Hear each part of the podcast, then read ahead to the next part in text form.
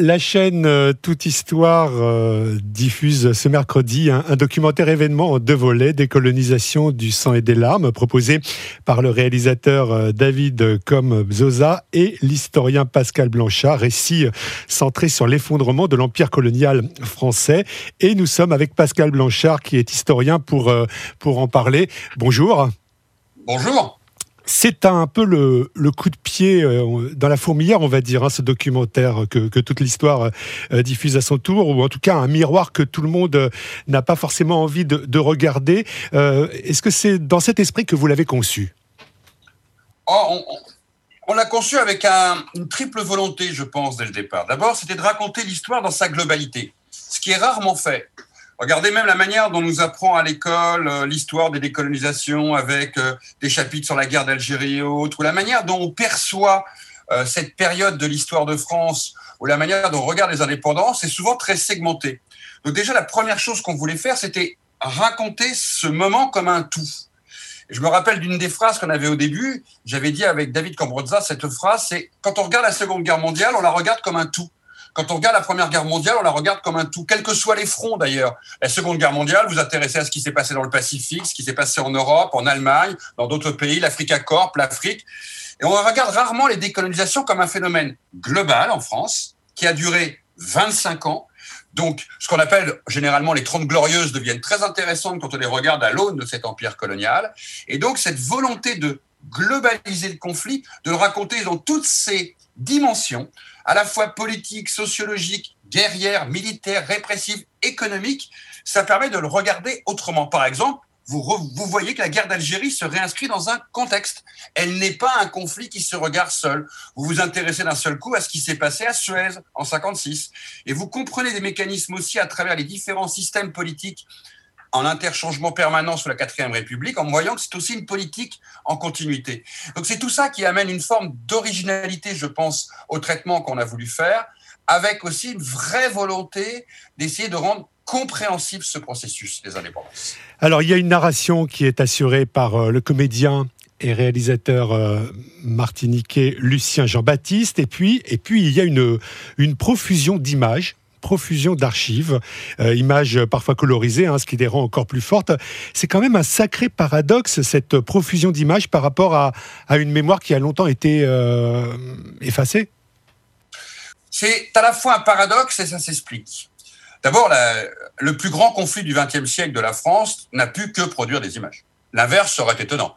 D'abord parce que les télévisions françaises en ont parlé en continu. Les actualités cinématographiques, par exemple, chaque semaine, il y avait un reportage sur ce qui se passait aux colonies, et souvent d'ailleurs dans un cadre très propagandiste. Les actualités des autres pays ont regardé, américaines par exemple ou soviétiques, ont regardé de manière extrêmement permanente et constante ce qui se passait dans l'Empire.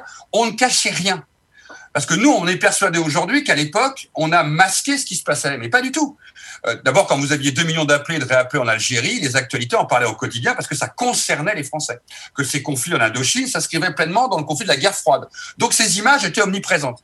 Aujourd'hui, la difficulté de mémoire, elle n'est pas d'absence d'images elle est d'absence de perception dans le présent d'une histoire dont on a voulu tourner la page, dont on n'a pas envie de la regarder en face, qui pose problème. Donc ce décalage, il est assez probant. Et avec David, on aurait pu mais faire 50 heures d'archives. On n'a pas eu du mal à trouver des archives. Ça a plutôt été l'inverse. On a eu du mal à choisir les archives qu'on voulait mettre. C'est aussi une histoire vue par les colonisés, quand même, que vous racontez en, grande partie. On le voit avec les, témoignages. Vous les avez choisis en fonction de, de quels critères ces témoins je vais vous faire rigoler. Déjà, on avait décidé avec David qu'il n'y aurait aucun historien, comme moi. Parce qu'on voulait que ce soit ceux qui ont vécu l'histoire ou leurs petits-enfants qui racontent l'histoire.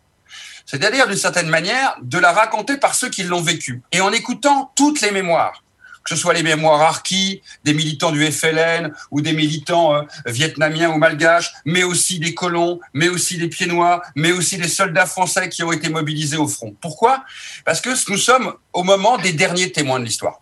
Et en même temps, c'était très intéressant de mettre ça en perspective de leurs héritiers, leurs petits-enfants, pour faire simple. Comment ces mémoires sont encore vives, ce qu'elles signifient dans le présent. Et on a vu aussi dans les témoins jeunes que cette histoire était encore vivace et vivante. Et puis on le voit avec des témoins musiciens. Il y en a deux que nous connaissons bien sur TSF Jazz. Le regretté Manu Dibango et puis le chanteur et, guitariste euh, Blik Bassi sont tous deux camerounais Vous avez oublié aussi un petit groupe que vous écoutez moins chez vous, mais qui me tient beaucoup à cœur, c'est Zelda, avec les motivés qui aussi ont témoigné dans le film, et qui sont tous liés à ce récit, soit par leurs parents, soit pour Mali Bongo.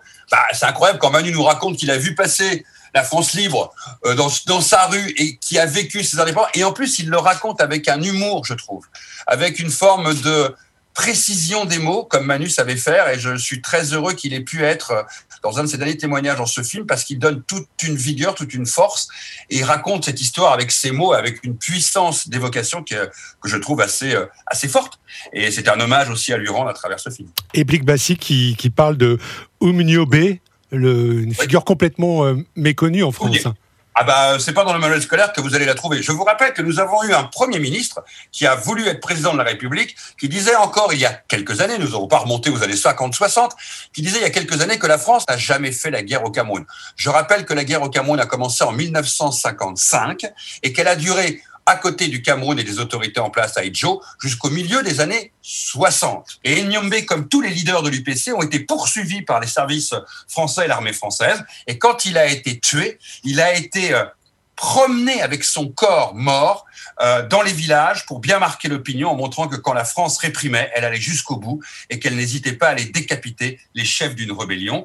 Euh, la violence de la guerre au Cameroun est aujourd'hui de mieux en mieux connu. Plusieurs ouvrages en ont parlé avec importance et je pense que dans le film, justement, on se rend compte de ces différents fronts qui en parallèle existaient. Le Maroc, la Tunisie, le Vietnam, le Cameroun, l'Algérie. C'est là qu'on arrive à comprendre que la France a été en guerre pendant 25 ans sans le savoir. Il y a aussi un autre épisode complètement méconnu qu'on voit dans le documentaire. Euh, alors c'est en même temps, je crois, que la répression de, de Sétif en Algérie le, 8 mai 1945. Alors Sétif, on, on, en a quand même pas mal parlé depuis. Par contre, sur le bombardement euh, par l'aviation française de Damas en Syrie à la même époque, là, vous nous apprenez plein de choses. Hein. Et 5000 morts. 5000 morts. C'est pas juste un bombardement sur quelques installations officielles. Et c'est au moment où la France voit, voit partir ses premiers territoires coloniaux. C'est De Gaulle qui est au pouvoir. C'est euh, pour la vision gaulliste des choses, les Anglais qui essayent de prendre notre leadership sur le Moyen-Orient. C'est ce sentiment que si on ne fait rien, l'Empire va s'effondrer. Et en même temps, vous racontez quand même un De Gaulle assez lucide dès la conférence de Brazzaville en 1944. Ouais, lucide et en même temps, euh, je le dis dans le film, rappelez-vous, il ne parle qu'à des fonctionnaires blancs. Donc, c'est De Gaulle qui parle à des hauts fonctionnaires et qui leur dit, bon, on peut plus continuer comme avant. Il va falloir quand même réformer, mais en même temps réformer dans le cadre impérial. Donc on voit bien que c'est à la fois une volonté de s'adapter au temps, la pression notamment de l'Union soviétique et des États-Unis, le mouvement des indépendances qui est en marche, on va vite le voir en Inde, mais dans le même temps, De Gaulle est un conservateur absolu de l'édifice colonial. Il n'est pas en train de proposer l'indépendance, il est en train de chercher une solution pour arriver à garder cet empire qui lui paraît essentiel pour la grandeur de la France, tout en donnant quelques gages de réforme à ceux qui sont déjà en train de revendiquer en Algérie, au Moyen-Orient notamment, ou au Maroc. Ce que tout le monde oublie, c'est qu'au moment de la conférence de Brazzaville, en même temps, hein, je ne parle pas à quelques jours d'écart, en même temps que la conférence de Brazzaville, la police française réprime des manifestations à Casablanca autre volet qui est quand même important euh, dans, dans, ce documentaire, et ça n'est peut-être pas de soi a priori, c'est toute la place accordée aux Antilles. Même si là, ce n'est pas des décolonisations euh, effectives. Non, bah, euh, d'ailleurs, vous voyez, vous le dites vous-même, ce n'est pas des décolonisations effectives, ce qui est extrêmement intéressant, parce que dans la tête des gens, ça veut dire qu'il n'y a pas eu de volonté de décolonisation. Ça veut dire que dans la tête des gens, il ne s'est rien passé en Polynésie, en Nouvelle-Calédonie, en Martinique, en Guadeloupe, en La Réunion ou en Guyane, alors qu'il s'est passé plein de choses alors que le mouvement indépendantiste ou, autonomiste a été extrêmement prégnant. Regardez Césaire. Nous rappelons la répression en Martinique et en Guadeloupe, malgré la réforme de 46. Nous rappelons qu'à la Réunion, on envoie Debré pour bien mater le Parti communiste réunionnais. Et je rappelle aussi dans le film que tous les leaders indépendantistes polynésiens sont en prison à la santé à Paris. Mais dans notre perception à nous, ils n'ont pas fait partie du mouvement des décolonisations, puisqu'ils n'ont pas été indépendants, alors qu'ils sont pleinement et entièrement dans ce mouvement. Simplement, ceux qui revendiquaient les indépendances étaient soit pas suffisamment majoritaires dans ces territoires pour l'obtenir, soit l'État français a su conserver ce que De Gaulle appelait les confettis. C'est pour ça que c'est très important à regarder dans la globalité cette histoire, parce que l'histoire officielle, d'une certaine manière, ou la non-histoire officielle, nous a raconté un autre roman, nous a raconté un autre récit, nous a raconté autrement. Peu de gens placent les révoltes, notamment de 1967 en Guadeloupe, qui vont être matées dans une répression incroyable. Dans ce mouvement où il faut garder la main mise sur les territoires ultramarins, il faut organiser la venue à travers le Bumidum de personnes réunionnaises, guadeloupéennes et martiniquaises en France pour venir d'une certaine manière occuper des petits emplois. C'est une gestion qui reste coloniale de l'espace. C'est pour ça que nous n'arrêtons pas en 62 les indépendances. Nous prolongeons jusqu'aux années 70 avec les derniers événements qui se passent. Et je rappelle ce que beaucoup ont oublié. Il y aura des militants qui, dans les années 80, mettront des bombes en Guadeloupe, en Martinique, pour continuer à revendiquer l'indépendance. L'histoire ne s'est pas arrêtée en 62 avec la guerre d'Algérie. Elle est plus complexe. Et je dis à un moment quelque chose dans le film que je trouve très intéressant à comprendre. Quand vous voulez comprendre comment a fonctionné le système colonial français, vous regardez comment et pourquoi on a mis Mururoa en Polynésie pour les essais nucléaires et pourquoi on a fait à Kourou une base de lancement de nos missiles et de nos fusées et d'où venaient ces deux bases? Du sud algérien, démontées non pas en 62, non pas en 63, mais en 65. Et là, d'un seul coup, on comprend que tout ça faisait partie d'un tout, une forme de géostratégie de l'Empire que menaient les élites, françaises de l'époque, de droite comme de gauche. Hein. C'est aussi ça que montre ce film. Une incroyable continuité dans l'aveuglement de nos élites politiques. Ils savaient que l'Empire était perdu, il était impossible de le dire à l'opinion, on a été jusqu'au boutiste. Quand est-ce qu'il y aura un jour, euh, Pascal Blanchard, un lieu unique en France pour euh, synthétiser tous ces processus de décolonisation et voire même tout le mémorial lié à ces processus Je pense que nous sommes rentrés dans un moment où maintenant les gens se posent cette question, ce qui est assez sain. Vous me la posez, beaucoup comme vous me la posent. Beaucoup de gens d'ailleurs euh, en parlent. Je pense que les pouvoirs politiques en ont extrêmement peur. Ils en ont extrêmement peur parce que l'histoire coloniale et les décolonisations, c'est le dernier grand tabou du XXe siècle de la France. Mais il est inévitable à appréhender il est inévitable à mettre au musée. Vous le savez comme moi qu'une histoire qui ne rentre pas au musée en France, c'est très symbolique. C'est très symbolique d'une histoire qui n'arrive pas à être regardée en face. Ça concerne plusieurs millions de personnes de, leur famille, de leur récit, de leur métissage de couple, de d'un grand-père qui a fait la guerre d'Algérie qu'on n'a jamais parlé, de quelqu'un qui a été rapatrié, de quelqu'un qui est descendant d'un militant FLN, de quelqu'un qui arrive de Guadeloupe et de Martinique. Toutes ces histoires, elles nous traversent. Et on le voit bien qu'elles traversent la nouvelle génération. Tant que les pouvoirs publics n'auront pas compris, et là je parle au plus haut niveau de la nation, qu'il est très important de pouvoir avoir des lieux pour parler de ces histoires-là, eh ben les mémoires, elles iront ailleurs. Et elles iront souvent dans les territoires les plus radicaux. Parce qu'il ne faut pas croire que nos jeunes, ils vont pas chercher sur Internet une explication. Hein. C'est pas parce qu'il n'y a pas de musée que certains ne se fabriquent pas des musées imaginaires. Et la République a bien tort de ne pas prendre cette histoire en main pour créer des lieux de savoir et de connaissance pour permettre à nos enseignants de travailler avec nos jeunes, les élèves de France, autour de ces questions.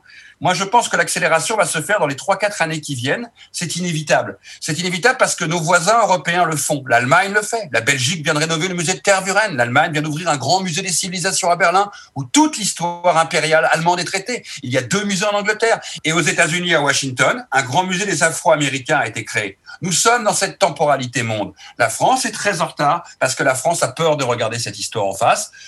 Et en même temps, c'est un bascule du temps. Le temps est beaucoup plus fort que les hommes et les femmes politiques, vous savez. Et en même temps, dans ce musée, entre guillemets, est-ce qu'il ne faudrait pas aussi y inclure la dimension euh, d'échec de certains processus euh, coloniaux, post-coloniaux, le fait que bien des libérations nationales ont dégénéré en, répression, en corruption, en misère encore plus accrue euh Quand vous dites bien des, vous pourriez dire la plupart. La plupart de ces régimes qui ont été mis en place, et bien souvent d'ailleurs avec la France, ou après d'ailleurs sans la France, ont souvent été des régimes antidémocratiques, répressifs, qui ont tout autant paupérisé leur population qu'avait fait le système colonial. Et c'est ça la lucidité qu'il faut avoir. Vous avez vu dans le film, à un moment, on parle de cette répression euh, qu'il y a eu contre les harkis, par exemple, du FLN. Ça plaît peut-être pas aujourd'hui aux officiels en Algérie qu'on parle du sujet, mais ça fait partie de l'histoire. Il n'y a pas plus à regarder un pan de l'histoire dans toute sa, sa réalité historique qu'un autre. Quand on fait de l'histoire, on ne choisit pas les faits, on ne choisit pas les éléments du récit, on raconte le récit dans sa plénitude. Que ce soit pour le Vietnam, que ce soit pour l'Algérie, que ce soit pour le Cameroun d'Aïdjo, ou que ce soit pour la France de la 4e et de la 5e République. C'est pour ça que je dis que l'histoire est essentielle à transmettre dans toutes ses dimensions, loin des mythologies il faut tout autant écrire nos manuels scolaires ici qu'en Algérie, au Vietnam et au Cameroun, vous savez. Il y a enfin cette idée de donner des noms de rues à des personnalités issues de l'immigration, des Outre-mer et, ou des ex-colonies et qui ont contribué à l'histoire de France. C'est une volonté d'Emmanuel Macron, en tout cas exprimée en ces termes. Et vous êtes justement à la tête d'un conseil scientifique hein, qui va rendre bientôt euh, ses travaux à ce niveau-là. Où en est ce travail? Bah, ce travail avance bien. On, on a quasi terminé toute la partie des rédactions de l'ensemble de ces fiches biographiques. Après un long débat, on est 18 dans le conseil scientifique. Donc vous imaginez 18 euh, points de vue qui se sont affrontés pour définir une liste à peu près de 400 personnalités. C'était un long travail. Alors on intègre toutes les immigrations dedans, les toutes les dimensions euh, euh, des différences culturelles territoriales pour arriver à donner la possibilité pour une ville, pour une région, pour un lieu culturel, un complexe sportif, une rue, une avenue, une place, un pont, d'avoir un peu plus de diversité dans les noms de notre pays. Vous savez, on estime aujourd'hui que dans, les, dans la toponymie du territoire, moins de 3% des lieux et des rues portent des noms de femmes. Et on estime que c'est moins de 0,3% quand il s'agit de l'outre-mer, des immigrations et des territoires non européens. Aujourd'hui, les maires se posent la question qui choisir Vous savez comment ça se termine dans un conseil municipal à la fois, ce genre de débat Quand il faut prendre quelqu'un issu de la diversité, comme ils disent, par Martin Luther King et par Nelson Mandela, parce que ça fait l'unanimité. Alors que notre histoire de France reste celle de centaines et de centaines d'hommes et de femmes qui ont largement contribué au grand récit national. Je terminerai que sur un seul nom, Mortenol, un homme antillais qui défend Paris pendant la Première Guerre mondiale. Et nous ne le connaissons pas. Commençons tout simplement déjà par raconter l'histoire. Et nos rues comme nos manuels scolaires, comme nos musées, comme nos écrans aujourd'hui grâce à France Télévisions, qui a eu beaucoup de, volonté à travers ce documentaire. Ça a été un vrai événement sur France Télévisions, ce sera un vrai événement là encore en télévision, parce que aussi c'est une preuve que le regard change. Ce type de documentaire montre que maintenant, on peut regarder autrement cette histoire. Et bien demain, nous regarderons autrement nos rues. Merci beaucoup Pascal Blanchard pour euh, cet entretien accordé à, Radio euh, TSF Jazz et à très bientôt. Avec grand plaisir. Merci encore à vous.